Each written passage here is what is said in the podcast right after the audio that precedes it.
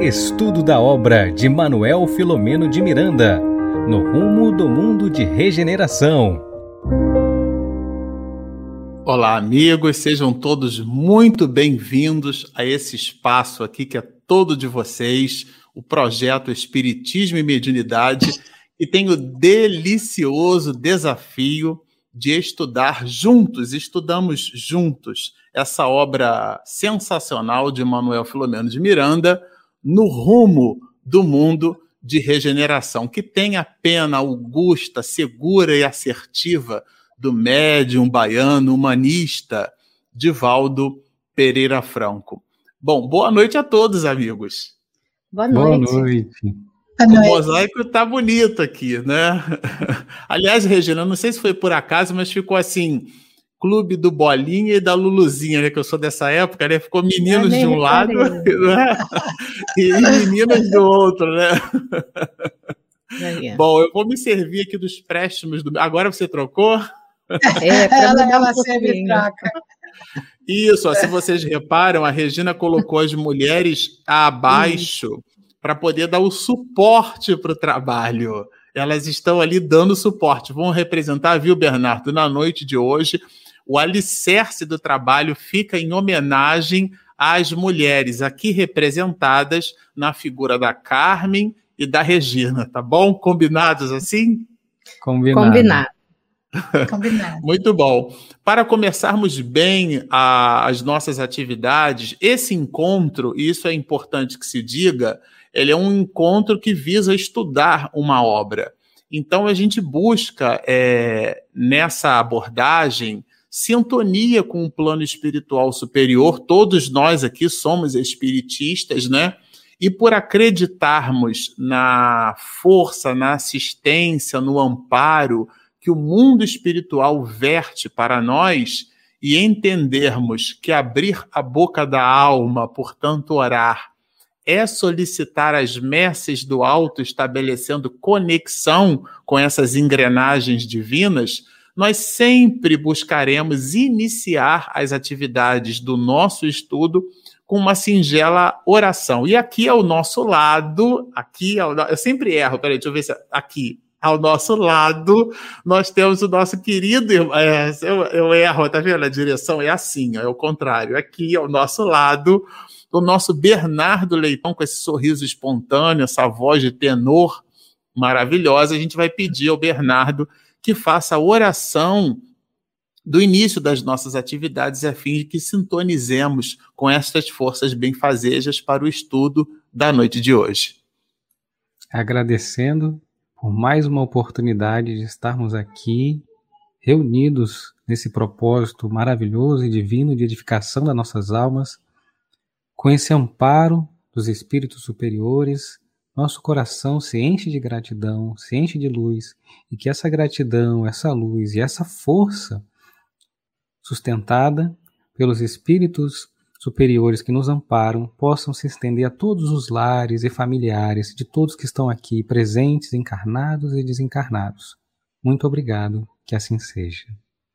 Bom, meninos, antes de nós iniciarmos os nossos trabalhos, como classicamente a gente faz, é, a oração, a gente aprendeu isso, né, na oração dominical, que aliás é dominical, não é porque vem de domingo, né, porque é uma expressão em latim que significa prece do Senhor, porque foi ensinada por Jesus.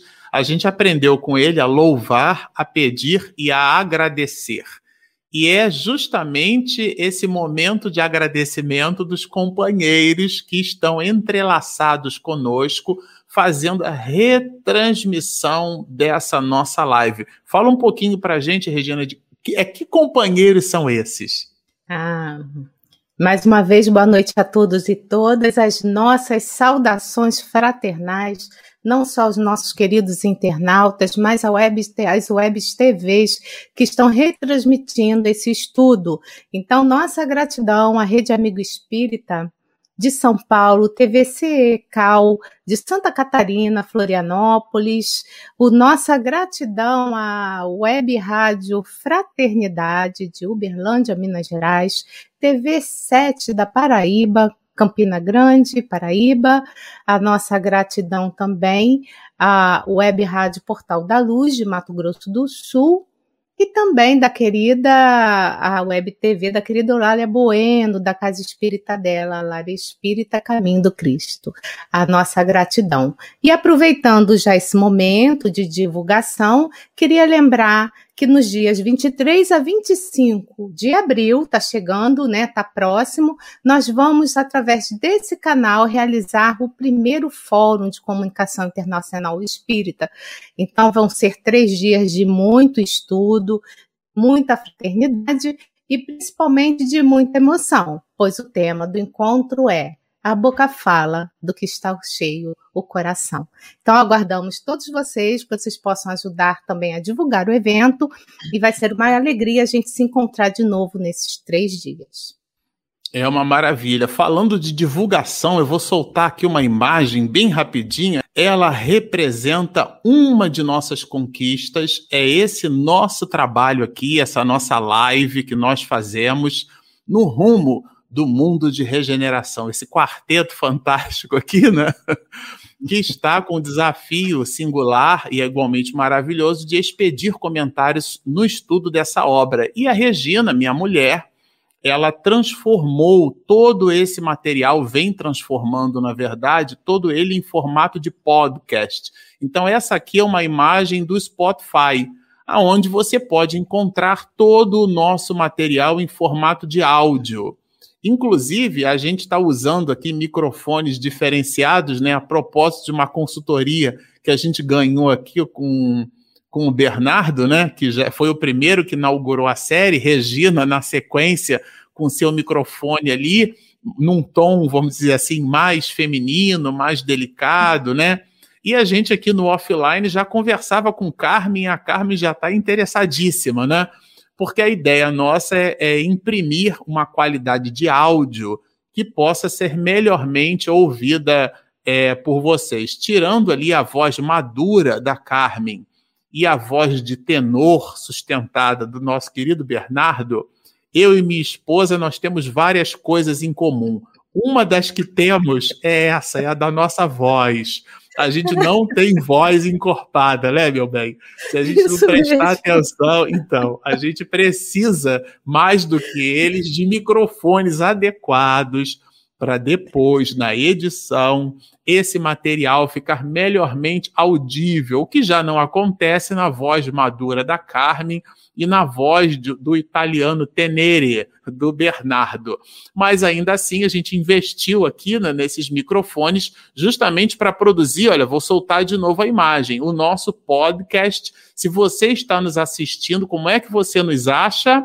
Espiritismo e mediunidade ou você também pode chegar no Spotify e digitar no rumo do mundo de regeneração. A palavra é comprida, mas acha logo o, o, a nossa logo, acha essa identidade que está aí no canto superior esquerdo da sua imagem, que é justamente o thumbnail, ou a imagem que qualifica o trabalho. Bom, dito isso, feito todo esse volume de propagandas, né? A gente vai começar hoje um capítulo novíssimo. Que capítulo é esse, Carmen? Fala aí pra gente o nome do capítulo. Esse é o, é o nosso capítulo oitavo, né?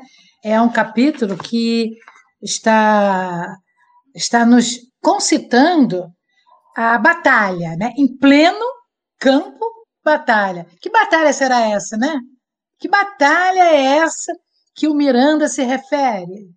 Opa! Que batalha é essa, né, Carmen? Bom, se você quiser saber que batalha é essa, Fique conosco nessa próxima uma hora e meia, que nós faremos na live de hoje uma parte do entendimento desta batalha, porque de verdade o capítulo 8 nós reservamos dois grandes estudos, duas grandes lives, e a gente já vai começar entregando a palavra para Regina, porque Miranda, quando ele estabelece essa ideia da batalha, né, ele começa ali falando do grupo de trabalho, aquele ecossistema, vamos chamar assim, aonde eles se encontravam. Regina, fala um pouquinho para a gente sobre essas questões. Bom, meus amigos, como eu fiquei hoje para passar o estudo da primeira parte, né? Então, eu trouxe aqui hoje de novo, volta o PowerPoint, porque algumas pessoas pediram, né? Então, você tentar ser mais breve, né, para não passar o tempo. E hoje, como a Carmen falou, nós vamos falar sobre estudar a primeira parte, né, do capítulo 8, que, que esse, essa, esse capítulo 8 vai ser estudado em duas partes, em pleno campo de batalha. E o que coube para mim nessa noite é comentar sobre os parágrafos 1 a 13 desse capítulo, e que eu intitulei Reflexões após o grande encontro. Continuando, né, recordando. Nos episódios 10 e 11 foi estudado o capítulo 7. Então, se você, é só para relembrar, tá? E nesse capítulo 7, nós vimos que foi organizado encontro com participantes do projeto, né, os amigos espirituais, né, fiéis ao programa de amor e de compaixão, numa cidade do sul do país. E lá todos se reuniram, né, num estágio de, de futebol, não sei se vocês se recordam, e tiveram vários oradores, mas começou com, com o Anjo Ismael, que é o governador, né, do nosso país, do Brasil, e tem ali o Miranda, que o Miranda disse que ele não teria condições de, de, de de colocar as palavras de Ismael aqui no livro, né? Não seria ético para ele. E ele e aí nós estudamos profundamente as palavras do médico dos pobres, o doutor Bezerra de Menezes. Então, esse foi o que aconteceu no capítulo 7. E no capítulo 8, que nós estamos começando o estudo hoje, nós vamos ver que após, né? Nós vamos observar que após é, esse grande encontro, né? Onde eles ouviram a voz de Dr. Bezerra de Menezes e de outros espíritos afins, é, eles ficaram reflex, é, em reflexão sobre as palavras que eles ouviram, né, ali nessa noite. Então, emocionados e em grande expectativa de servir, o grupo refletia sobre a pandemia que trazia momentos de muitas incertezas. E aí a gente está citando algumas, porque isso nós estamos vivendo ainda hoje, né? Então, como conflito dos governantes em relação às recomendações sanitárias, e o livro ali, nesse capítulo, nessa época, mostra que havia ainda muitas dúvidas em relação ao que fazer segundo a pandemia, né? Problemas econômicos, muita gente sendo é, é, perdendo seu emprego, benefícios ilegais de alguns que o Miranda chama de aventureiros inescrupulosos, né? Especulação de vantagens por políticos, etc. Então, assim, era um caos, né? Então, ali, muita gente querendo ajudar, lembrando dos nossos heróis, né, da área de saúde, médicos, enfermeiros e técnicos de enfermagem. Então, a nossa gratidão, obrigada por tudo. E no meio desse caos tinha esses heróis, como também tinha os outros, alguns, algumas pessoas que aproveitando o caos estava é, é, tentando levar vantagem é, nesse cenário. Então é ali que eles começam a, a conversar após, né, analisar, refletir após as palavras, né, magnânimas do, do Anjo Ismael e do doutor Bezerra de Menezes. E mais uma vez, coube para mim falar dos 72 da Galileia, porque Miranda, após reflexionar sobre todo esse cenário da pandemia, ele ouve a voz do coração e em silêncio ele lembra, né, dessa passagem de Jesus, onde ele designa outros 72, né? A gente vai ver que em algumas passagens nós vamos encontrar 70, e em outras, principalmente em outras Bíblias, ou a gente vai ver que é 72. Tá? Mas a maioria fala 72. Então, os 72, onde Jesus envia dois a dois, tá? À sua frente, a toda a cidade, a todo lugar onde ele próprio poderia ir né? Então ele expandiu a divulgação do reino de Deus através desses 72 da Galileia, né? E dizia-lhes: A colheita é grande, mas os operários são poucos. Pedi, pois, ao Senhor da colheita que envie operários para a sua colheita. Ide. Então, naquele momento, Jesus estava espalhando, estava fazendo, divulgando, fazendo com que mais cidades e mais pessoas tivessem conhecimento da boa nova. Mas olha que interessante, né? Ele diz o seguinte: a colheita é grande, mas os operários são poucos. E aí a gente está fazendo essa analogia com os nossos amigos espirituais que estão ali colaborando conosco, ainda estão ainda né, nessa tarefa, e bem como nas pessoas de bem, tá? E qual era a missão né, a gente fazendo essa relação, qual era a missão desses 72 da Galileia, né? Então, a gente pode resumir essa missão nessa palavra de Jesus: Eu vos mando como ovelhas brandas para conviver com lobos rapazes, ou seja, lobos ferozes. Então, ovelhas mas não ovelhas, digamos assim, ingênuas, bobas, ovelhas no sentido da brandura, da, da questão da pacificação interior. Tá? Então, essas ovelhas, esse, essas pessoas, esses espíritos mais nobres que podiam conviver com todos e levar a mensagem do reino de, de Deus. E aí, fazendo um parêntese né, sobre essa questão dos 72 da, da Galileia, é, eu trouxe aqui rapidamente uma diferenciação entre apóstolo e discípulo. Eu sei que a maioria de nós estudantes espiritistas conhecemos a diferença, mas como isso aqui é um estudo e nós estamos na internet, eu resolvi trazer para que a gente entenda essa diferença para aqueles que não conhecem, né? Então, apóstolo é uma palavra derivada do grego que significa enviado. Jesus escolheu doze apóstolos e os enviou para diversos lugares para pregarem a chegada da Boa Nova. E discípulo, que é, que é uma palavra derivada do, do latim, o que significa? Né? Então, Jesus tinha uma época de sua vida 70 discípulos, além dos 12 apóstolos para ajudá-lo. Então, um discípulo de Jesus é um combatente efetivo contra o mal, é aquele que segue. Ele não é mestre, mas ele segue o mestre, tá? Que não dispõe de muito tempo para cogitar de si mesmo, nem pode exigir demasiado repouso quando sabe que o próprio mestre permanece em trabalho ativo e edificante. E o mais interessante é que essa frase a gente vai encontrar no livro Fonte Viva. Emmanuel fala isso sabe, no capítulo 94. Então, se vocês puderem dar uma olhada nesse capítulo, vocês vão ver né, um complemento desse, desse comentário sobre os discípulos. E aí, fazendo uma analogia, a gente também pode entender que discípulos somos todos nós, que queremos aprender né, de Jesus, seguir a sua palavra, tentamos no nosso dia a dia levar uma vida segundo o Evangelho, mesmo que às vezes vacilamos e caímos em pecado. Esse pecado aqui é errar o alvo, tá?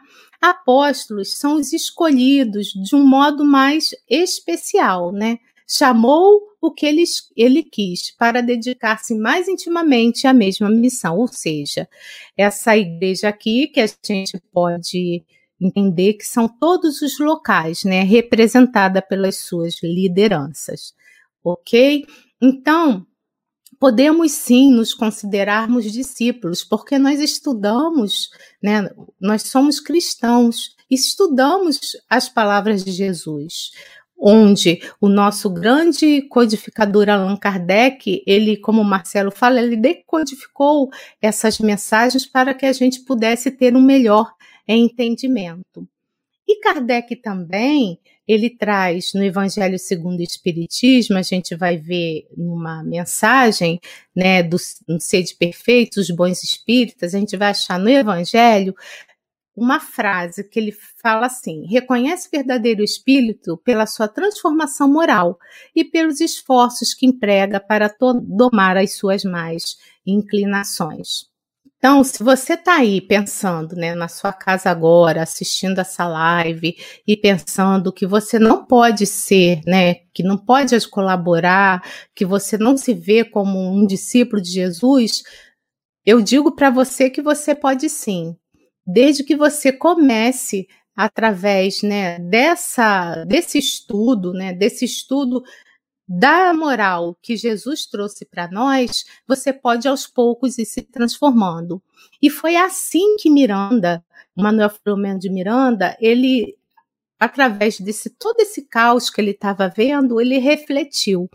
E nós vamos ver muito assim.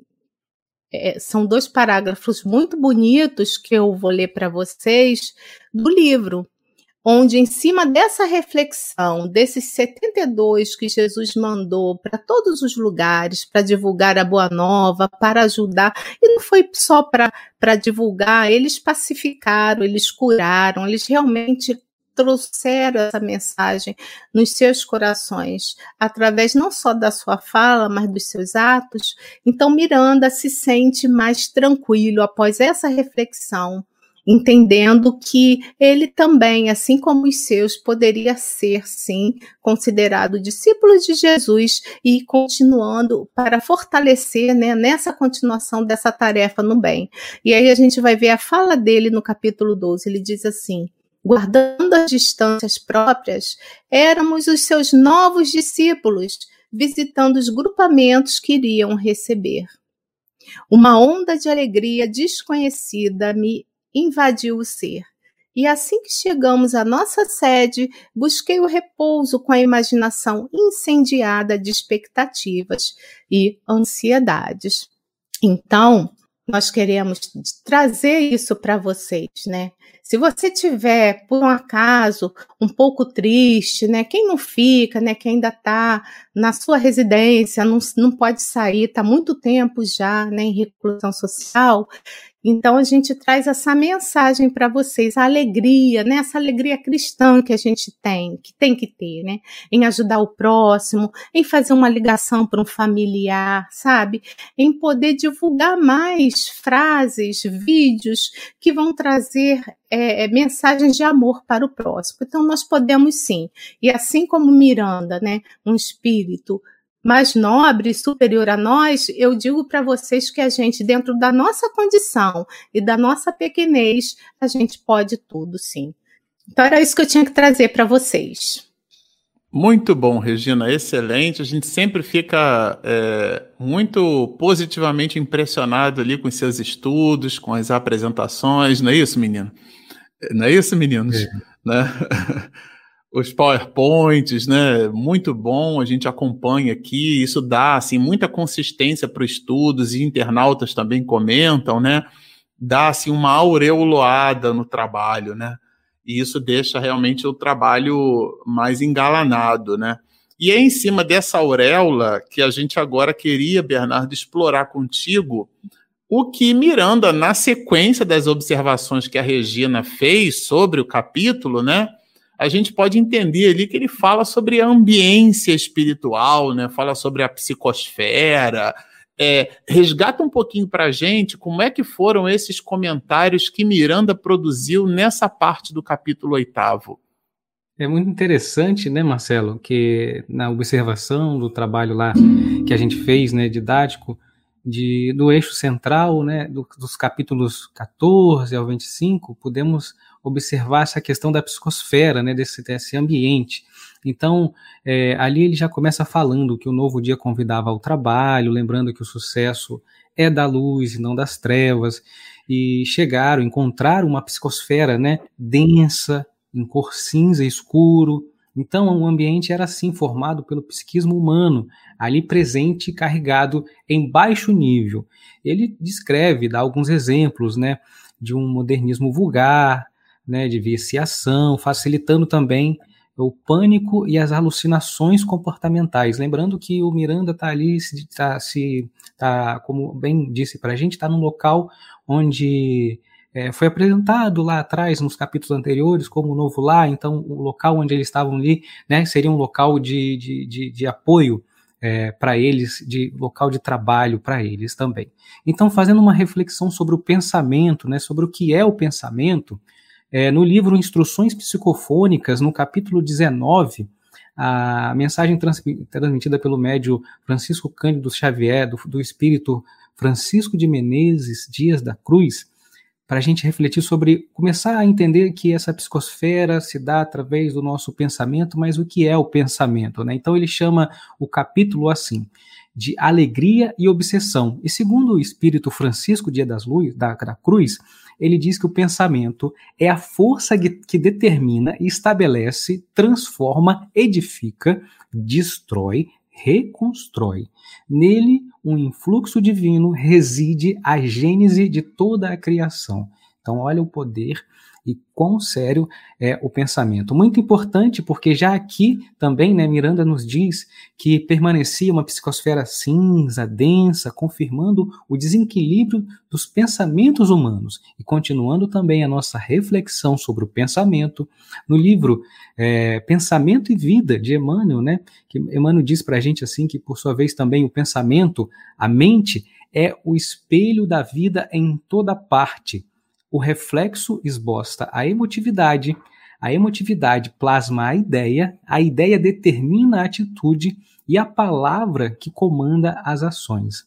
Assinalamos que todos nós, os reflexos um dos outros dentro da nossa relativa capacidade de assimilação. Ninguém permanece fora do movimento de permuta incessante. Respiramos no mundo das imagens que projetamos e recebemos. Então, o reflexo mental mora no alicerce da vida. Refletem, refletem as criaturas é, de forma recíproca na criação que reflete também os objetivos do Criador. Então, olha o poder, olha a importância da gente fazer essa reflexão sobre o que nós estamos pensando, sobre a nossa mente, mas vamos aprofundar ainda mais, né, como apresenta Miranda nos parágrafos seguintes.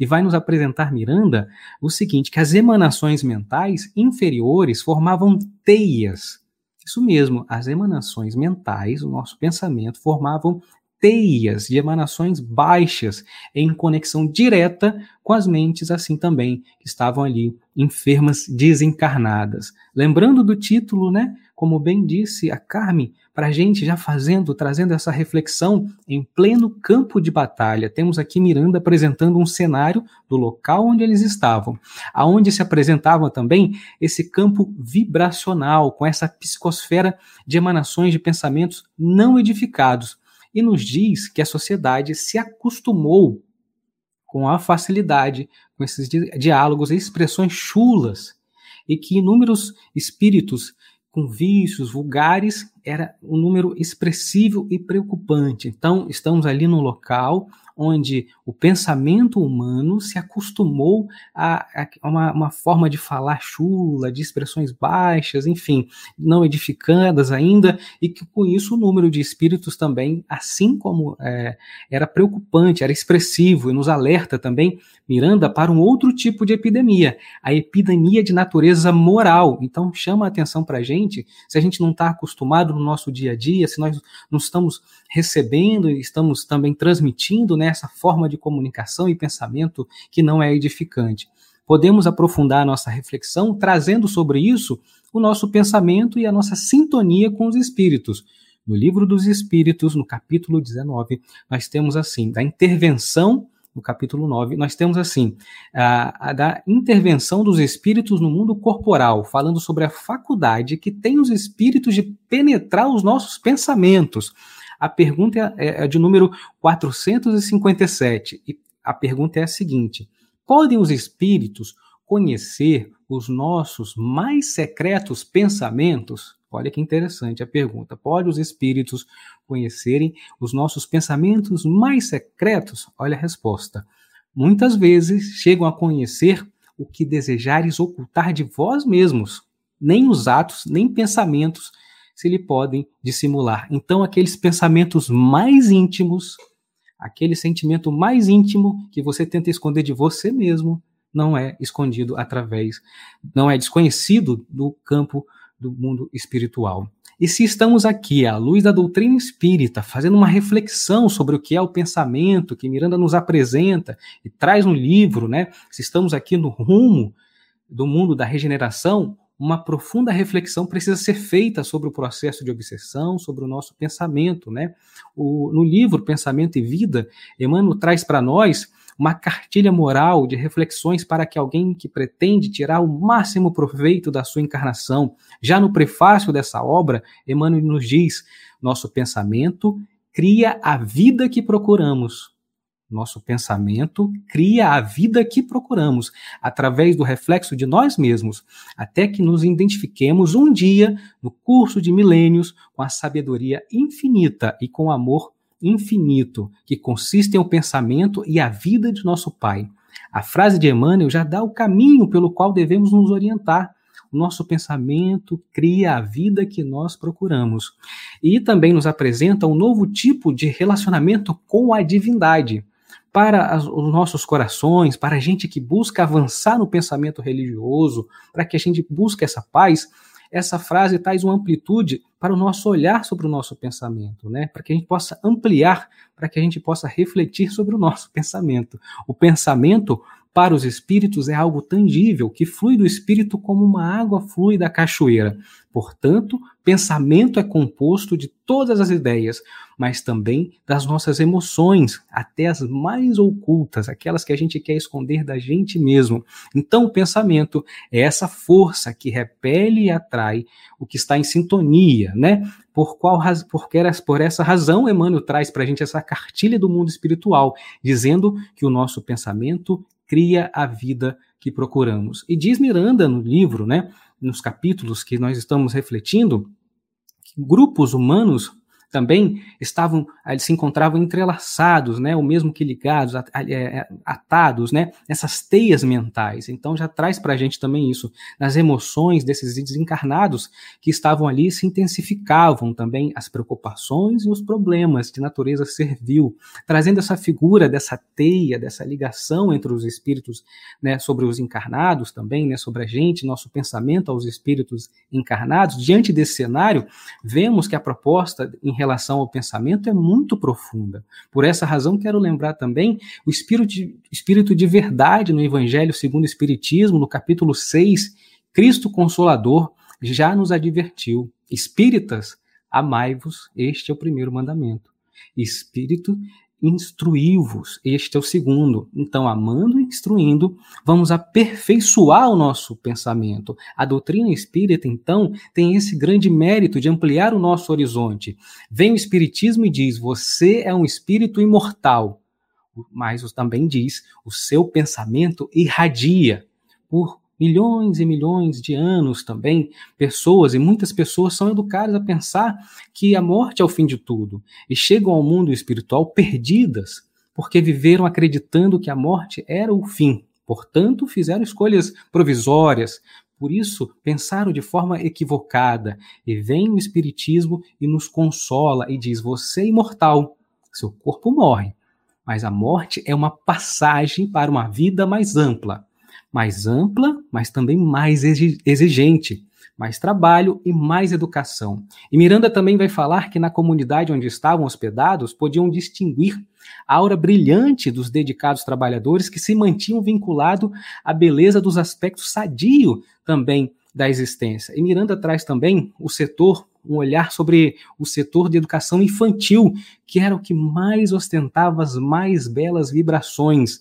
estando ali localizado no bairro muito pobre, como diz Miranda, e violento, cheio de vícios cruéis, é, onde também é, não, se não se compadeciam de ninguém, ele nota que os espíritos nobres, muitos espíritos nobres, estavam interessados na formação da cidadania, inspirando os professores. E nos alerta Miranda, falando que ainda não atentamos para o real valor da educação. Olha que interessante. O local da educação infantil era o local que mais tinha uma, um olhar dedicado sobre as criaturas, dizendo que a educação é a alma da vida para todas as criaturas e também é o instrumento mais valioso também para o nosso progresso do ser humano no mundo em geral. Então, vale a gente aqui refletir sobre amai-vos, mas também instruí-vos, né? Quem, então, o que podemos fazer nesse momento de transição? O convite é que a gente tenha também a, a, nossa evolução espiritual, né? Para que a gente possa identificar o nosso pensamento com o pensamento de Deus, que é bondade e sabedoria infinita. Diz Miranda também que a instituição sustenta suas bases na doutrina espírita e é orientada também seus mestres e educadores pela terapia do evangelho, dá exemplos do passe, da água fluidificada, sendo assim, também resistir, e ela segue com essas bases na doutrina espírita e também com o evangelho, resistindo às provocações dos seus mais perversos algozes. Então é importante identificarmos o nosso pensamento com o pensamento de Deus. Isso nos vai nos revelar que o Criador dirige a criatura com infinita sabedoria então, minha, é, não tem amadorismo, não tem sorte, não tem acaso. Se estamos no Brasil passando no momento da pandemia, é porque precisamos passar. É o melhor para o nosso aproveitamento moral. E a nossa vida individual também é regida com infinita sabedoria, sabedoria assim como Deus dirige o cosmos, né? E a pergunta é: se nós estamos se nós estamos adotando com sabedoria as nossas escolhas, assim como apresenta Miranda a importância da educação desde base, o nosso pensamento, também fica a nossa, o nosso questionamento, se nós temos sustentado as nossas escolhas com a base da doutrina espírita. Em cima também do Evangelho, observamos que a vida nos apresenta escolhas e consequências. E quando o nosso pensamento se aproxima da sabedoria divina, a nossa vida reflete o amor, porque não é ah, uma escolha simples, mas é o amor divino. Por isso, diz Miranda, né, assim mesmo, naquele local de uma psicosfera densa, cinza, com um grupo de pensamentos em sintonia com o amor divino e a caridade fazia a, a psicosfera ainda mais saudável daquele grupo que estava ali, demonstrando então, e diz palavras de Miranda, demonstrando que no pântano os lírios são mais perfumados. Então, é essa reflexão nesses capítulos que a gente traz aqui para a gente fazer sobre a psicosfera, sobre o nosso pensamento, como estão nossas escolhas.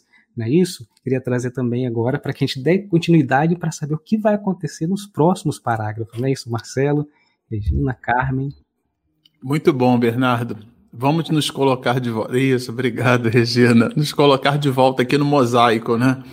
É, esse, esse capítulo ele traz realmente informações muito singulares. É, a gente sempre gosta de lembrar para vocês, né, para quem está nos assistindo e nos acompanhando, como é que a gente tem trabalhado o estudo dessa obra. Nós fazemos, cada um de nós, individualmente, o estudo do capítulo na verdade, anteriormente, cada um, óbvio, né, se permitiu ler o livro todo primeiro para ter o conhecimento do opúsculo, o conhecimento da obra, e depois nós fizemos uma divisão dos capítulos em cima é, daquilo que poderia ser entendido por nós e foi entendido por nós como é, o esforço para depreender o conteúdo ou o volume de informações que Miranda coloca em cada capítulo. E como a gente faz? A gente divide, então, depois dessa abordagem, a gente divide é, o capítulo fazendo uma análise parágrafo a parágrafo de cada conteúdo. Então, cada um de nós aqui depois toma uma, um fragmento, um conjunto desse fragmento, né? São parágrafos, e, e a gente faz uma espécie de resumo aqui, entregando comentários que dialogam com esses parágrafos. Então a gente busca uma conexão do autor espiritual com as citações dadas por ele mesmo na obra. Então é daí o estudo fica rico, né? Porque cada um de nós busca no seu colorido, na sua abordagem, uma forma específica de lidar com o tema. A gente se reúne, a gente faz o comentário do que cada um depreendeu, amealhou, estabelecemos aqui entre nós um eixo central.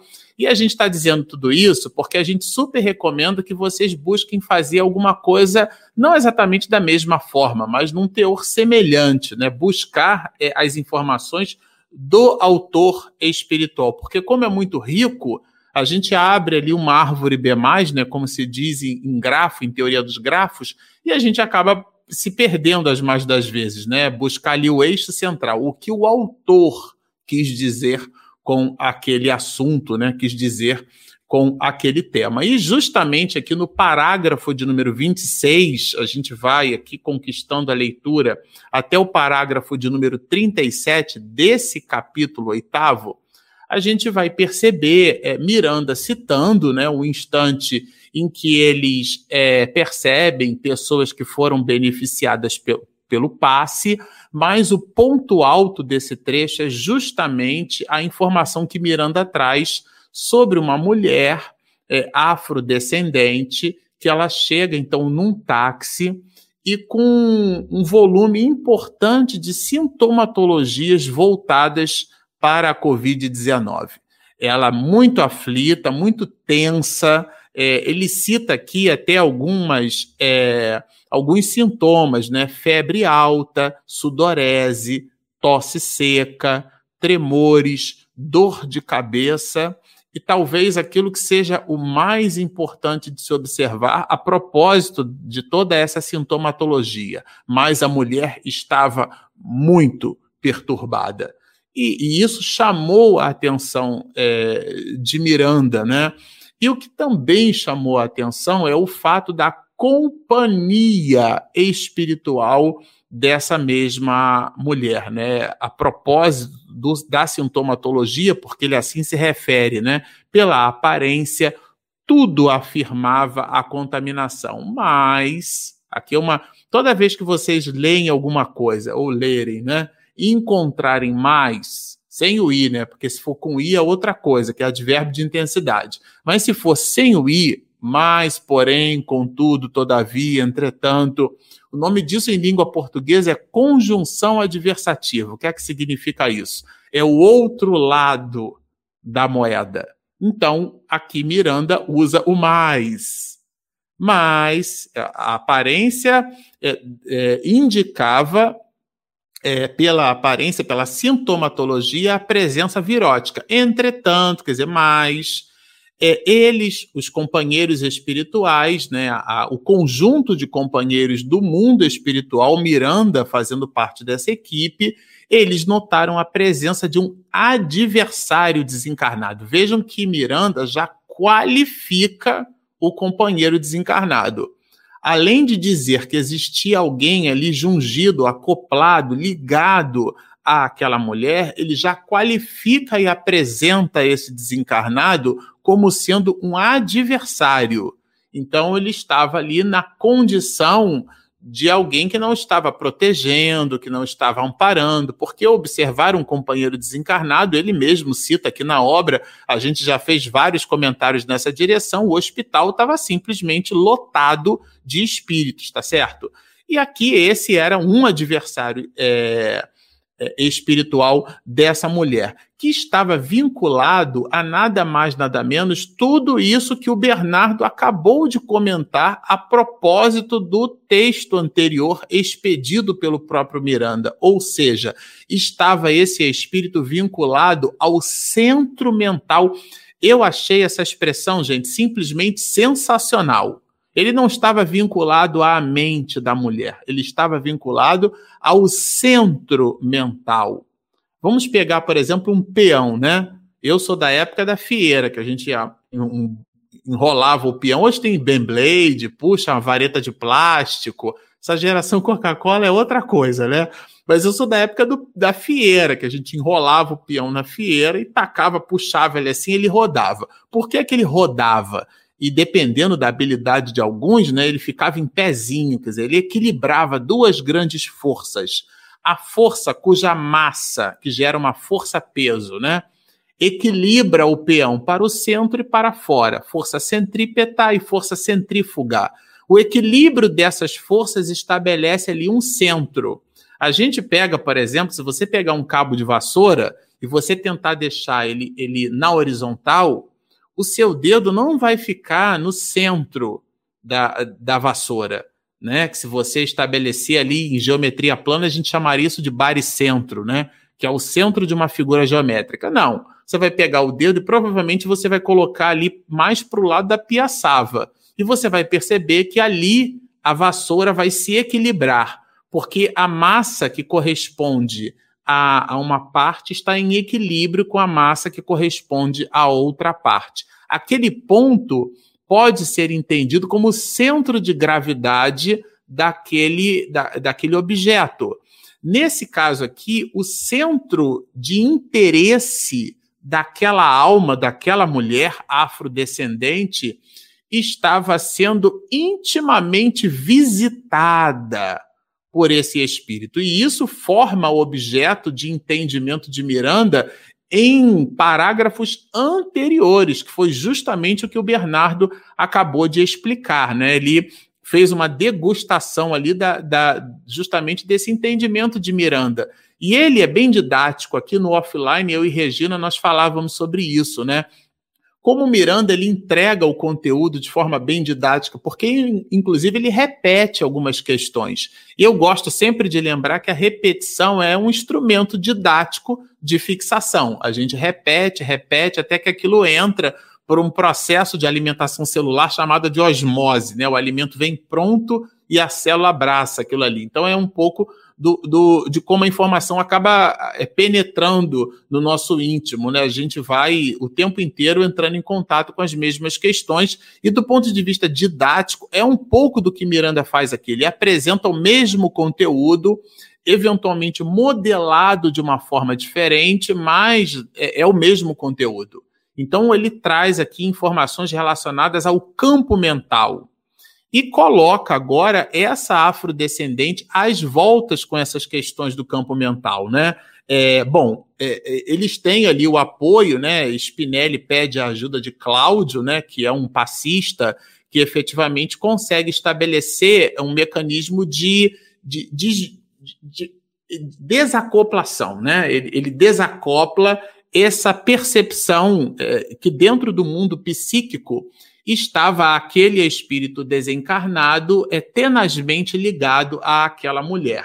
É, bom, ela, é, de fato, é, esse espírito reage, né, dizendo que ele sabia exatamente o que, que estava fazendo. Isso será objeto dos comentários de Carmen mais adiante. Mas o ponto alto aqui é que ele se coloca como sendo responsável pela doença da mulher. É, essa tese ela é de Miranda em livros anteriores. A gente vai perceber, por exemplo, em Grilhões Partidos, a gente vai perceber na obra Nos Bastidores da Obsessão, que ele chama isso de doença simulacro. Ou seja, é uma doença que ela vai, então, é, simulada, existe toda a sintomatologia, mas de verdade ela tem a sua psicogênese do ponto de vista obsessivo, né?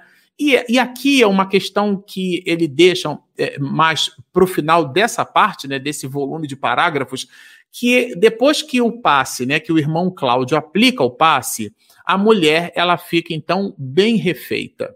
Na verdade, os sintomas diminuem. E quando os sintomas diminuem, ela mesmo assim pede internação.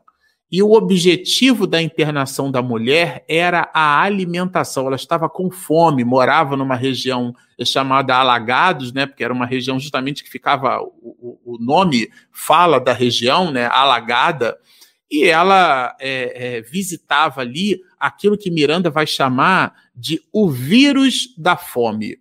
E nós nos recordamos de um diálogo que a gente fez com Rossandro Klingen, quando ele esteve, esteve aqui no nosso canal, né? Nós pegamos aqui algumas é, ONGs, algumas OCIPs, algumas organizações é, de origem, né, de orientação civil, são organizações não governamentais, mas que trabalham como Médicos Sem Fronteiras, Fraternidade Sem Fronteiras, são ONGs e OCIPs, e muitas delas se estudam, é, é, estudam, fazem o um estudo do ponto de vista é, sociológico e antropológico da criatura humana. E muitas dessas expedem informações, como, por exemplo, a de que nós temos mais de 12 mil pessoas morrendo de fome por dia no mundo. 12 mil pessoas. A ONU chegou a publicar alguma coisa em torno ali, perto de 2020, é, mais de 800 milhões de pessoas mortas. É, e é um número é, é, realmente impressionante, né? É, um outro número que é bem alarmante, que, que é uma espécie de contraponto desse número, assim como existem pessoas que morrem de fome, que é o que Miranda chama aqui de o vírus da fome, existem estatísticas mundiais que mostram, por exemplo, que nós temos hoje no planeta mais de 1 bilhão e 700 milhões de pessoas acima do peso, estão no sobrepeso. E dessas aí, 800 milhões obesas. A pessoa obesa é aquela que tem uma quantidade de índice de massa corpórea fora das tabelas que a, a comunidade, no nosso caso aqui do Brasil, né, a comunidade, a Associação Brasileira de Endocrinologia, super, e, e são variações específicas, porque visitam questões relacionadas à altura e ao peso de cada um de nós. A Unicamp, por exemplo, trabalha a ideia né, de, de de um número alarmante de 24 mil pessoas morrendo de fome diariamente, né? Existem outros números que a cada quatro segundos uma pessoa morre de fome no mundo, ou seja, essa mulher era uma dessas criaturas que estavam com muita fome. E para nós entregarmos aqui as considerações finais a propósito dessas reflexões, a gente queria trazer genuinamente é, uma observação de Allan Kardec que ele faz, ele constrói uma espécie de taxonomia espiritual, o que é que significa isso? Ele estabelece 10 classes em três grandes ordens. Seria uma live só para falar das questões 100 a 113 do Livro dos Espíritos, que foi um pouco do que o Bernardo trouxe aqui, do que a Regina também, é, ela suscitou reflexão. É, Allan Kardec trabalha 10 classes e três grandes ordens. Então ele pega as dez classes e distribui essas classes. Os espíritos de terceira ordem formam as cinco classes, né? Da décima, né? Vai, ele vai subindo até chegar à primeira.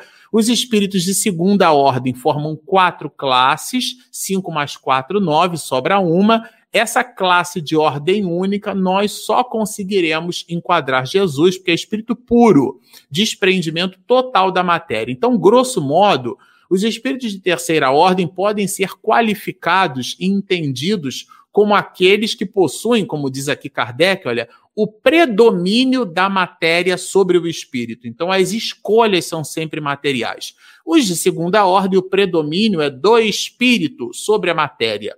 E o de classe ordem única não tem predomínio nenhum, é a predominância é a do espírito. A matéria não exerce nenhuma influência. Mas nos de segunda terceira ordem, que é o objeto aqui da nossa reflexão, que dialoga um pouco com a questão desse obsessor que invadia o campo mental daquela mulher, a gente vai entender que eles são propensos para o mal. A compleição é a maldade.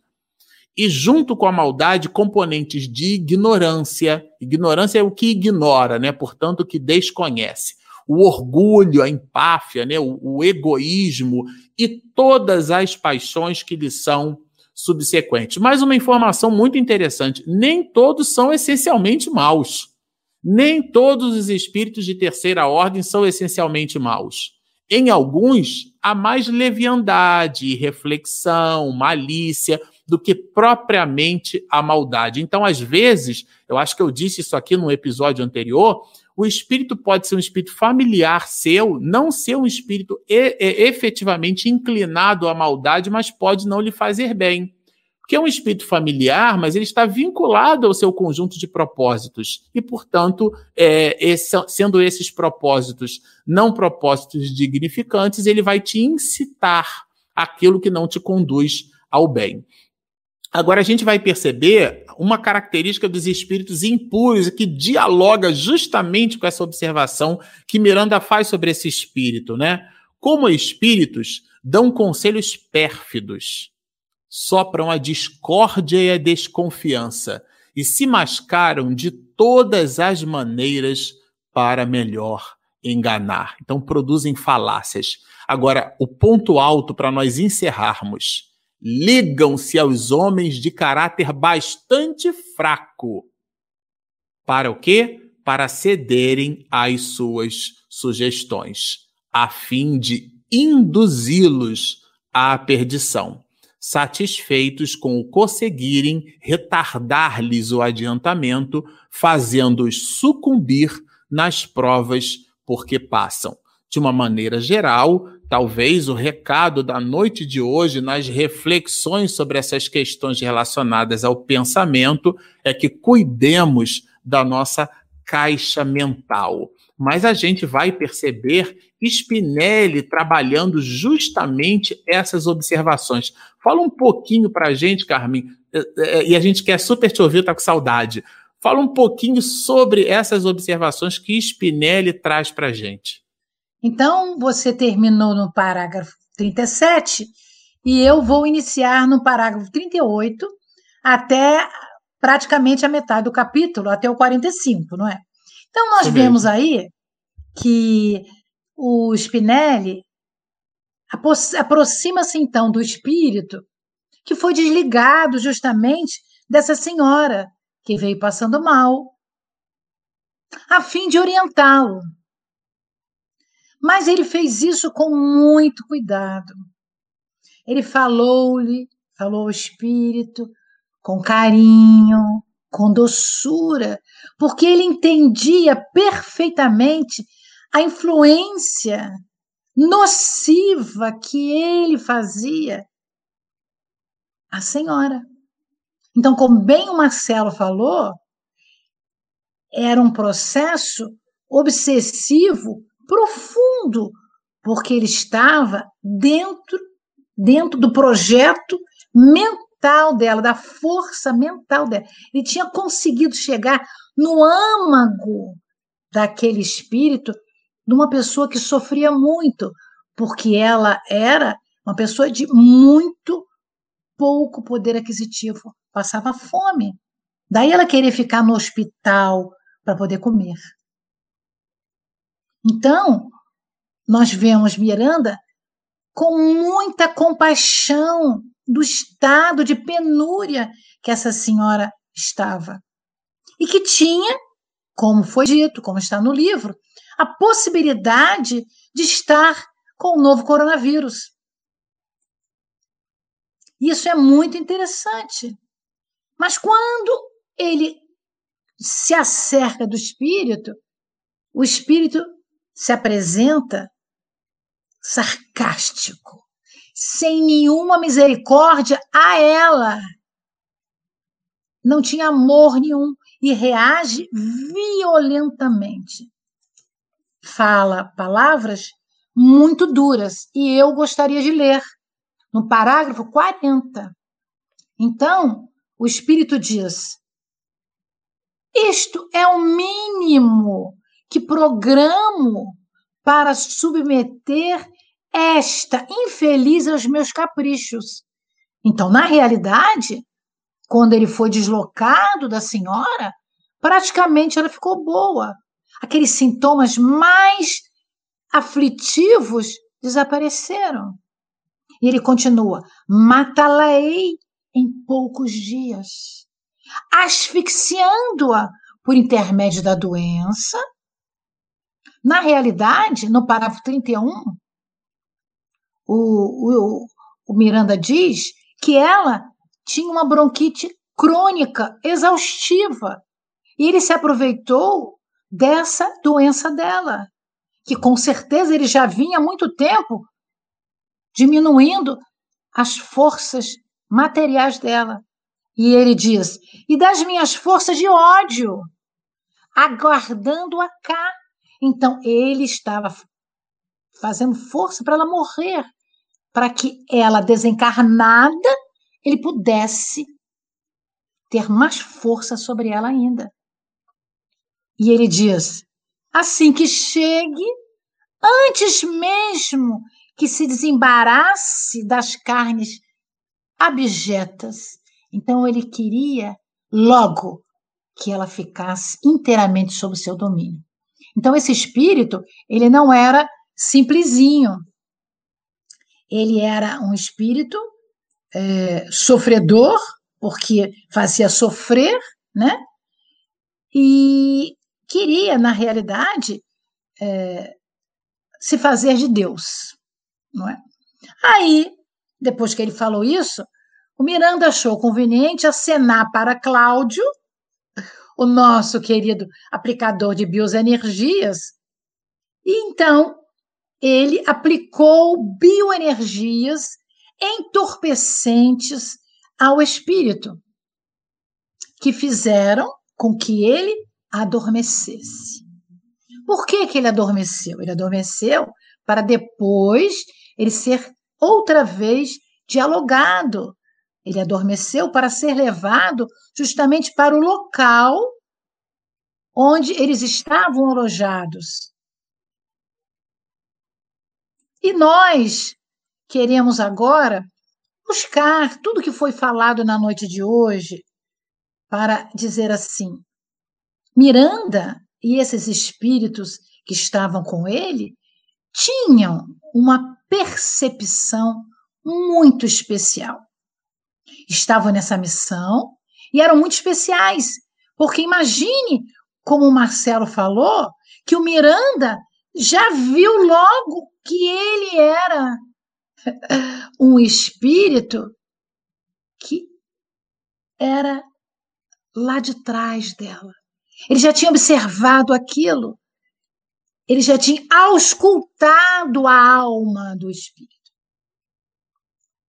Então, nós queríamos trazer aqui uma elucidação sobre isso, que é uma coisa que a maioria de nós já sabe, mas eu também estou do mesmo jeito que a Regina. Nós precisamos incrementar o, o, o, suporte para a nossa fala.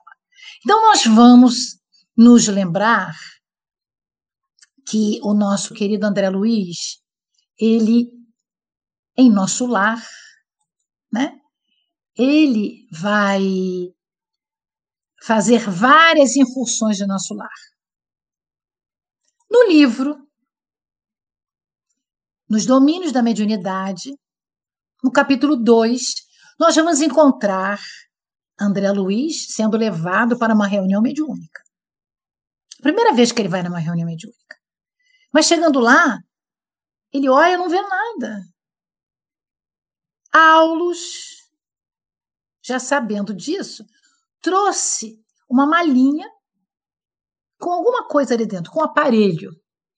E o André Luiz perguntou: o que é isso? Ele disse: Ah, isso aqui é o psicoscópio. Para que isso? O psicoscópio é um aparelho que se destina à auscultação da alma. Ele permite que se defina as vibrações, com a capacidade de poder observar coisas da matéria. E André Luiz ficou maravilhado, porque era como se fossem os óculos que foram colocados nos olhos no rosto do André Luiz. Quando ele usou aquilo, ele se assombrou. Porque ele olhava a, sobre a mesa, eram dez médiums, e ele podia ver uma vibração luminosa passando de médium a médium. E ele podia ver também que a matéria física da sala era diferente. O teto, as paredes, os objetos, todos emitiam luzes. Porque sem o psicoscópio ele não via nada daquilo. E ele vai dizer que ele se deteve naqueles companheiros encarnados, aqueles médios que estavam sentados à mesa, que agora pareciam estreitamente associados por círculos luminosos. E via uma coroa sobre a cabeça de cada um deles. Uma luz do teto se encontrava com aquela luz que saía daquele centro de força coronário. E ele vai dizendo: reparei que cada um deles ostentava raios verticais, como luz que sobe e luz que desce. E ele diz que pareciam correntes de força a se transformarem em pétalas microscópicas que se acendiam e apagavam, acendiam e apagavam com miríades de formas delicadas e caprichosas, gravitando em todos os cérebros. Era a glândula pineal que estava aberta para poder fazer a observação do acoplamento do perispírito, do espírito, ou dos espíritos que iam ali ser conversados, dialogados, e o perispírito dos médiuns. O psicoscópio, André Luiz pensa, dá margens para muitas reflexões preciosas. E aí eu trouxe para nós uma observação. Né? O espírito Aulus e o André Luiz conversam e ele diz: imaginem numa sociedade humana que pudesse retratar a vida interior dos seus membros. E aí Aulus diz: ah, isso economizaria grandes cotas de tempo na solução dos problemas psicológicos das pessoas. Aí eu vou fazer aqui uma pergunta geral. Será que nós estamos neste momento preparados, nesta live, por exemplo, para sermos sentidos nos nossos profundos sentimentos, na nossa mente, dentro da nossa mente? Será que nós gostaríamos que todo mundo soubesse do que estamos pensando? Porque nem sempre pensamos bem. Essa é uma diferença entre o mundo material e o mundo espiritual. Porque no mundo material eu posso me esconder, posso esconder os meus pensamentos da maioria dos encarnados.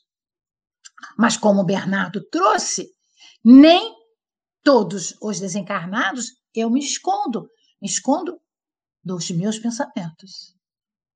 Mas no mundo espiritual, sem o corpo físico, só com o corpo perispiritual, vai ser difícil nós, eu e nós, nos escondermos dos outros. Então, no dia de hoje, conversando sobre este capítulo 8, o tema central também é pensamento. O que é que nós estamos fazendo com os nossos pensamentos? O que é que nós estamos fazendo com ele? Com eles? Porque eles é que dirigem a nossa vida. Então, no parágrafo 42, o, o, o Miranda explica que o espírito saiu através de dois padioleiros. Né? O Cláudio pediu dois padioleiros, que eram espíritos, que tinham como se fosse uma maquinha né? que eram encarregados, o nome padioleiros, né? vem daqueles homens que transportavam feridos nas guerras por padiola. Então, normalmente a padiola são dois, duas varas, quatro varas ou duas varas, e por dentro tem alguma coisa. No caso em questão, parece como em nosso lar, que seria um pano e aquele espírito foi deitado e foi levado para o lugar onde eles estavam. E aí, quando o espírito saiu, o Miranda olhou para poder observar como é que os pacientes estavam entrando no, no hospital e ficou perplexo, meus amigos, porque ele via a maioria deles, os doentes, acompanhados. E aqui no item 43, eu vou ler. E ele disse assim: estavam acompanhados por espíritos vulgares. Alguns que se adentravam na sala de consulta ficavam dançando, eles ficavam em atitudes de deboche e sarcasmo porque eles estavam prejudicando a vida de muitos. E ao prejudicar aquelas vidas, eles riam. É aquela classe que o Marcelo falou, de espíritos zombeteiros. Esses espíritos zombeteiros, eles vinham e eles aguardavam o resultado dos exames. Eles deixavam as pessoas, guardavam e depois continuavam com elas, fazendo com que elas sofressem mais e mais. E aí, Miranda diz uma coisa que eu queria falar com muita calma. Ele diz assim: logo entendi que era resultado da convivência habitual e da falta de disciplina mental do encarnado, que se comprazia com esse tipo de companhia. Então, ele percebeu que aqueles espíritos que zombavam, que deixavam aqueles doentes serem consultados e depois voltava a eles, eram conúbio. Eles já estavam acostumados a fazerem isso. Existia uma interferência na conduta das pessoas. E mais uma vez, nós nos lembramos que, na realidade, alguns espíritos eles trazem para nós coisas maravilhosas e que a gente tem que aproveitar. Vamos buscar o nosso querido Manuel Filomeno de Miranda, lá atrás, no ano de 1988, quando ele psicografa junto com Divaldo Loucura e Obsessão. E aí nós queremos comentar justamente no capítulo 20 por quê? De que maneira foi feita a separação do espírito dessa senhora afrodescendente? Por que, que a separação do obsessor deve ser lenta, devagar, não pode ser brusca? Por que, que o enfermo não resiste à separação brusca do obsessor? E doutor Bezerra é quem vem explicar. Doutor Bezerra diz: interrompendo-se repentinamente o concurso desse fator energético, porque são energias entrelaçadas, como bem ele explica, e o Marcelo disse, é na mente, é no cérebro espiritual.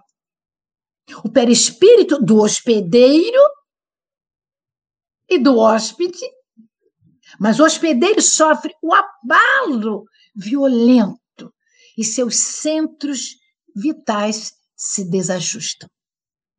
Quando sai o obsessor, então não pode tirar demais, rápido, porque às vezes, talvez ao tirar, possa, dependendo do tempo, existir a morte da carne, o desenlace do hospedeiro. O organismo físico se desarmoniza e a mente se desconcerta, porque eles estavam ligados íntimos.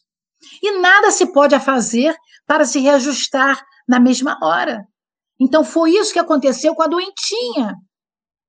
Que quando o espírito saiu, ela ficou extenuada, porque ela perdeu a energia do espírito e, e ficou em abundante sudorese suava.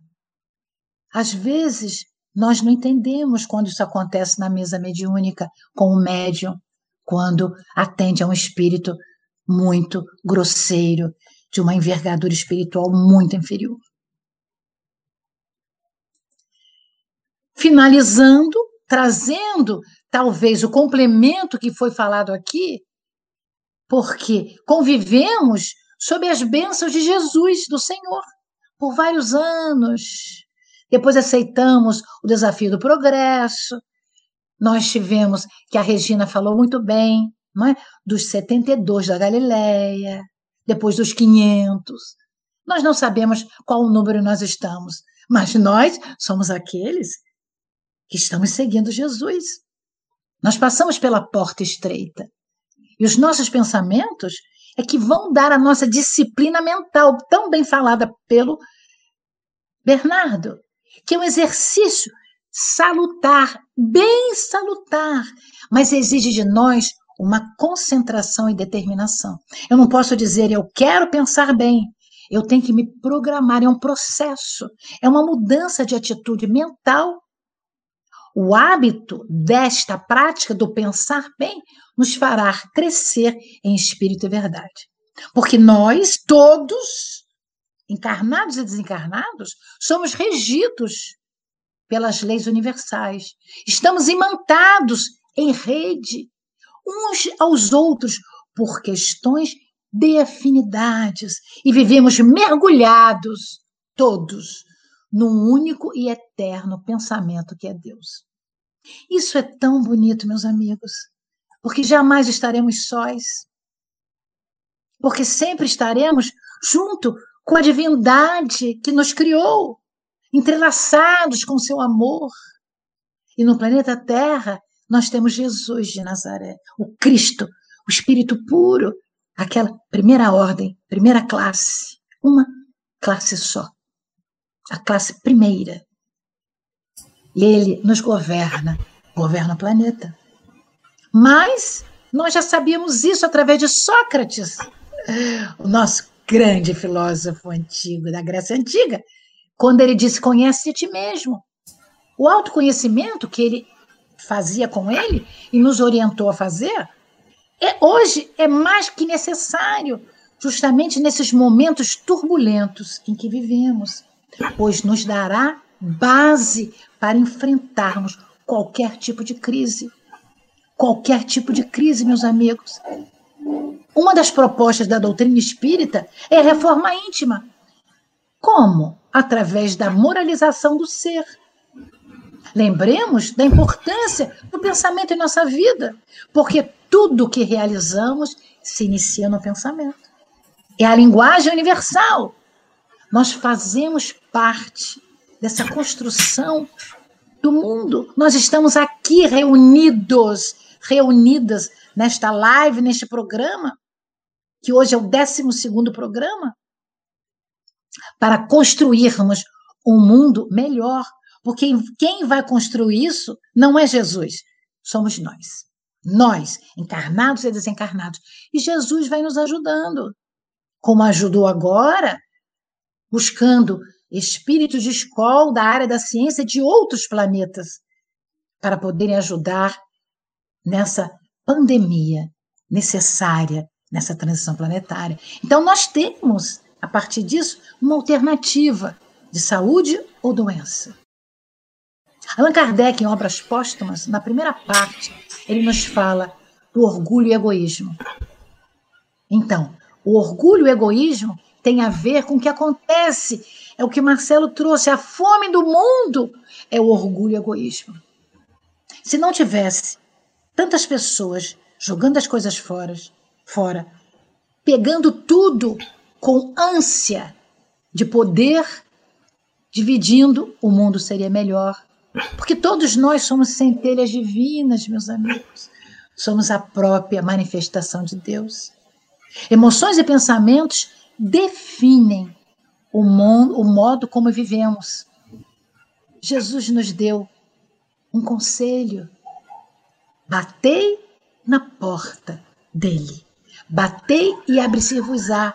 Buscai e achareis. E o codificador, Allan Kardec, trouxe isso no Evangelho segundo o Espiritismo, no capítulo 25, com o título Buscai e achareis. A felicidade é uma decisão pessoal. Leon Denis, no livro Depois da Morte, gente, o livro é de 1890. Num título chamado Caminho Reto, ele nos diz: elevemos-nos pelo pensamento, acima das vulgaridades terrestres. Ou seja, temos que elevar na vertical o nosso pensamento para o mundo superior. Dilatemos as nossas aspirações para com Deus através de Jesus. E eu quero dizer o seguinte para vocês: tenhamos todos uma excelente semana, pensando bem, dialogando com o nosso íntimo, crescendo enquanto espíritos, para que possamos ajudar ao Cristo, a Jesus de Nazaré, neste rumo ao mundo de regeneração. Muito, muito obrigada a todos. Sempre oportunas as suas contribuições, Carmen, entre nós, é uma alegria Agora, Regina, a gente acompanhava aqui enquanto dividia o espaço mental entre as observações de Carmen e os nossos internautas, que tem algumas perguntas aqui, não é isso? É isso mesmo. Eu estava preocupada de perder a, a mensagem, até fixei, né? A primeira pergunta, ela vai para o Bernardo. E a Edinalva Rios, ela pergunta qual a diferença entre ambiência e psicosfera. É, envolvendo também ali o planeta Terra, a gente pode falar que a psicosfera, né, projeta em distâncias imensas e também camadas, correntes mentais do que pensam, que comem, comem vivem também, né? Os homens e os encarnados e desencarnados. Então a psicosfera é, é essa questão psíquica formada pela mente. E então assim, psique, né, é, que exprime a noção da nossa atividade mental, né, o psico, psique, a vida, o espírito. E, e a gente tem a questão da ambiência é, de um ponto de vista mais biológico, o local onde vivem os seres humanos, né? Então, o local ali, o meio onde nós estamos, né? Então, também em condições morais. Então, a gente pode trazer essa questão de, da psicosfera, que envolve mais o, o planeta Terra, né, em camadas, o nosso ambiente, a nossa ambiência, que está em torno de nós, mas o mais importante é a, ficar com a reflexão também é, trazer para nós a questão do nosso pensamento e a nossa emanação para que a gente possa mudar o nosso, tentar mudar, né, gradativamente no, na, no que for possível, nosso, nossas condições morais e também auxiliar na mudança da psicosfera do planeta. Muito bom, Bernardo. A Rose Costa ela pergunta o seguinte: mas podemos amenizar as dores com trabalho incansáveis de amor ao próximo? Essa eu mesma respondo, né? Com certeza. Eu fiquei na dúvida se era uma afirmativa, mas tem um monte de ponto de interrogação, né? É... Então, eu acho que eu também comentei na vez passada que a gente está construindo o futuro através do presente. Então, que a gente tenha dias melhores, que a gente foque realmente no que a gente veio fazer aqui nessa encarnação, e aí a gente vai realmente amenizar as nossas dores, as nossas questões, porque a gente vai viver em plenitude, acreditando realmente na justiça de Deus e na bondade de Jesus. Bom, a próxima é para o Marcelo. Eu vou procurar aqui a da Miriam, tá, Marcelo? Essa eu não consegui anotar, então eu tenho que, que subir. Porque você consegue, Deus, Regina, você é, consegue. Graças a Deus tem muita gente. Tem que uhum. arranjar um jeito de copiar e colar, sabe? Mas ainda não consegui aqui. É da Miriam 834. Só um instante. Já cheguei na, na. Não é para aí. Ah. Ok. A Miriam Nascimento pergunta: a fragilidade da obsessão possibilita pegar o coronavírus? É, eu vou fazer aqui um, um combo, eu né? Que essa era complexa. Ah, vou fazer. Fragilidade da obsessão. É, a obsessão não é uma fragilidade. É, e, e o vírus a gente não pega, a gente contrai. Mas eu entendi a pergunta da Miriam. E eu vou conectar, porque o nosso objetivo aqui, nós não somos gurus, né? Isso é importante que se diga. Assim como vocês, nós somos estudiosos da doutrina espírita. A gente se coloca não como intelectuais, tem uma diferença. Nós somos estudiosos, aqueles de nós que reconhecemos na obra que a gente resolveu estudar a importância dessa obra. Então, os comentários aqui que a gente procura expedir, eles são sempre comentários à luz da doutrina espírita. Aqui a Carmen, o Marcelo, o Bernardo e a Regina não acham nada. Já está achado na codificação. E é, eu vou me servir da codificação para dar a resposta para Miriam, porque que, que, aliás, dialoga um pouco com a questão anterior, que é uma questão muito fácil, é só lembrar, 909, né, 909. Allan Kardec faz uma pergunta muito curiosa. Poderia sempre o homem, olha que pergunta sensacional, gente. Poderia sempre o homem, pelos seus esforços, vencer as suas más inclinações? Vamos considerar a pandemia é, e, é, como resultado da, da, de todo um conjunto. É, a, a pandemia revela para a sociedade humana é, a discrepância socioeconômica, sociocultural, a, a, a, ausência de disponibilidade pelas relações étnicas onde nós nos movimentamos, isso é muito fortemente entendido pelas classes sociais. Esse capítulo traz essa informação quando Miranda trabalha a ideia da fome. Quer dizer, a gente está focando no vírus, mas existem genuinamente pessoas que morrem de fome no mundo pela nossa ineficiência como criaturas humanas. Então, a 909 trabalha essa questão. Se nós poderíamos, pelos nossos esforços, vencer as nossas mais inclinações. E olha que a resposta: sim, e frequentemente fazendo esforços muito insignificantes. Fazendo esforços muito insignificantes. O que é que falta? O que nos falta, que a resposta era na, na, segunda pessoa, o que lhe falta a esse ser humano, somos nós, é a vontade. Ah, dizem os espíritos, quão poucos entre vós fazem esforços. Então, nessa direção, é, a fragilidade está intimamente, não é um elemento externo que eu administro. Ela está dentro de mim. A vontade, Leon Denis vai dizer no livro O Problema do Ser e o Destino da Dor, a vontade é a maior potência da alma. E nós temos a integral possibilidade de manipular. E é isso dialoga, né, muito fortemente com essa noção de fragilidade. Não há fragilidade, o que há é a nossa ausência na movimentação do bem.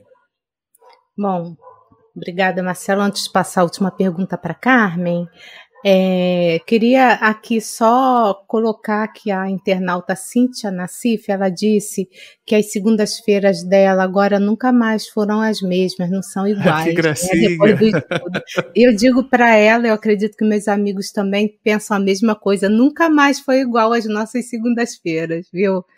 Eu agradeço aí a mensagem. Bom, as nossas também, as nossas também nunca mais foram iguais.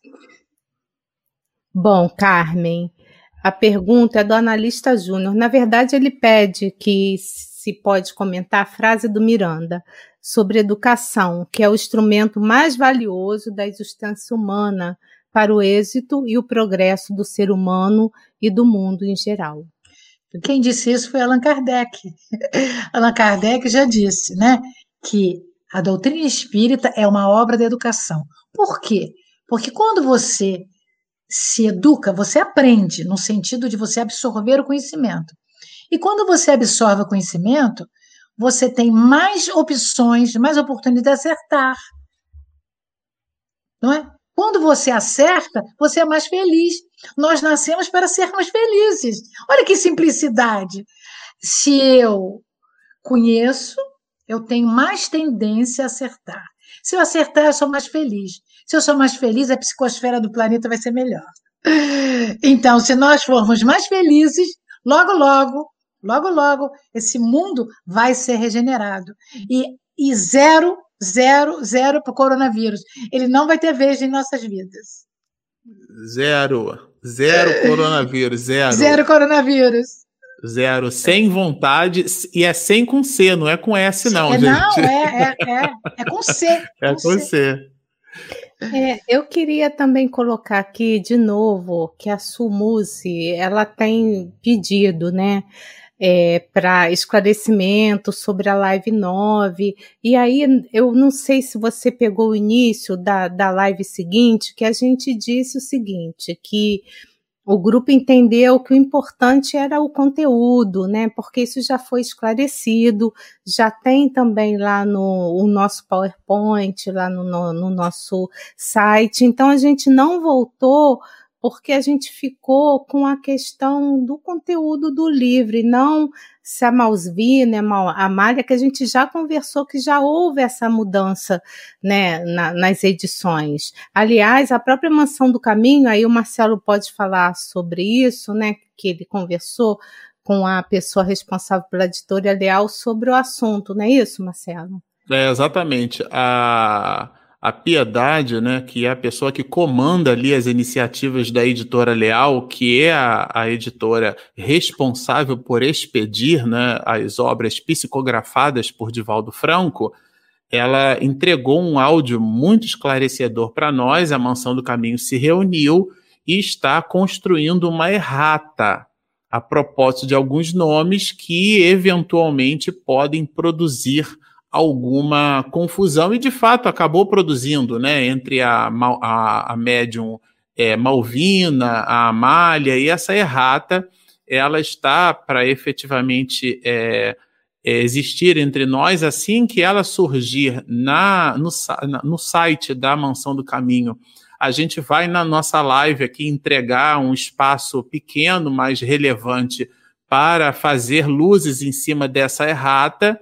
E quando a Mansão do Caminho também entregar as novas edições com essa revisão, para quem teve, é, para quem fez a, a, adquirir o livro no formato digital, é possível você baixar a atualização desse material digital. Oportunamente a gente vai falar sobre isso, tá, Regina? Mas eu queria aproveitar, já que a gente está falando dos internautas, né? A Cristina Rocha, né? Cristina Tavares da Costa Rocha. Ela mandou uma, um e-mail para nós aqui tão carinhoso, mas tão gostoso então a gente queria que publicamente, viu, viu Cristina, é, ela deixou é, informações é, muito carinhosas, é, ela tem aí. É, é, bom, eu aprendi com a minha avó que a gente não deve revelar a idade de uma mulher, né? Muito embora ela tivesse colocado isso no e-mail, eu não, não vou revele, fazer. Amigo. não. A sua avó é uma sábia, tá? Pois é. Então, muito embora, viu, é, Cristina, pelo impositivo da, óbvios das circunstâncias, eu não vou dizer a sua idade, mas ela é uma mulher é, que tem uma família muito linda, pelo visto aqui, quatro filhos, né? São três meninas e, e, e um menino. E tanto ela quanto o marido já nasceram num lar espírita e nos acompanham aqui nas lives. Ela produziu comentários é, que é, fortalecem a nossa intenção, funcionam como incentivo para nós é, continuarmos. Então, fica aqui, é, na pessoa da Cristina Rocha, é, esse agradecimento que a gente faz a todos vocês que juntos, né? É, se, nós nos propusemos juntos a estudar esse livro. Ele está aqui do meu lado, meu exemplar, olha, olha que delícia, que maravilhoso a juntos estudar. Vou botar ali em pezinho, peraí, assim, ó, que aparece na tela, ó. Juntos, ó, taram, a estudarmos esse livro. O protagonista das nossas lives é o livro No Rumo do Mundo de Regeneração. Eu queria também lembrar que a próxima live, tá? Já divulgando, quarta-feira, 14 do 4, é com a Eulália Bueno, e ela vai falar sobre o Família e os desafios da convivência. Imperdível. Quarta-feira agora, 19h30, às 19 é quarta-feira às 19h30 no dia 14. Então nós aguardamos vocês também, tá? É, depois de amanhã aqui, né? É, depois é, é segunda, quarta-feira agora, daqui a dois Mas tem internauta que entra né, em lives diferentes. Então vai ser imperdível a nossa querida amiga Eulália Bueno, vai falar sobre família. É, a Eulália Bueno é sempre imperdível. Isso, e considerando que ela estará conosco, fica aí é, é, reiterado o convite para que você esteja entre nós. Bom, é, o, o, Deus Cronos, que é o nosso amigo de todos os instantes, já sinaliza que nós avançamos um pouquinho do horário. A gente vai então encerrar as atividades da noite de hoje, é, novamente buscando a sintonia com o mais alto através de uma oração. Digamos assim: Querido Mestre Jesus, estamos nós aqui, Senhor, tuas ovelhas, escutando o som das tuas sandálias, roçando na grama do ambiente onde nos fazemos presentes. Simbolicamente, ouvindo-te as passadas, o nosso coração fica mais acalentado. Dá-nos, Senhor, a constância deste reconforto na leitura, na reflexão e no exame das tuas mensagens espalhadas pelo mundo inteiro pelos teus prepostos de luz. Como nosso querido benfeitor, companheiro e amigo Manuel Filomeno Batista de Miranda, que pela mediunidade santa do querido Divaldo Pereira Franco, deixa para nós esse opúsculo que ora examinamos. Dá-nos, Senhor, a compreensão necessária. Se algo de nós pudermos pedir, nos instantes em que a humanidade estorcega, em que companheiros de luta respiram artificialmente, Senhor, mecanicamente em hospitais, famílias sofrem, pessoas vivem instantes de desespero. Dá-lhe, Senhor, na misericórdia da tua bondade, a brisa beijando-lhe a face da esperança da nova era, diante do dia causticante. Dá-lhe, Senhor, a tua brisa, porque o teu jugo é suave e o teu fardo é leve, mas o nosso não. Por tudo isso, evocando a presença do nosso Pai maior, a consciência cósmica que nos comanda a todos, nós te solicitamos, ó irmão maior, que permaneças conosco hoje, agora e sempre.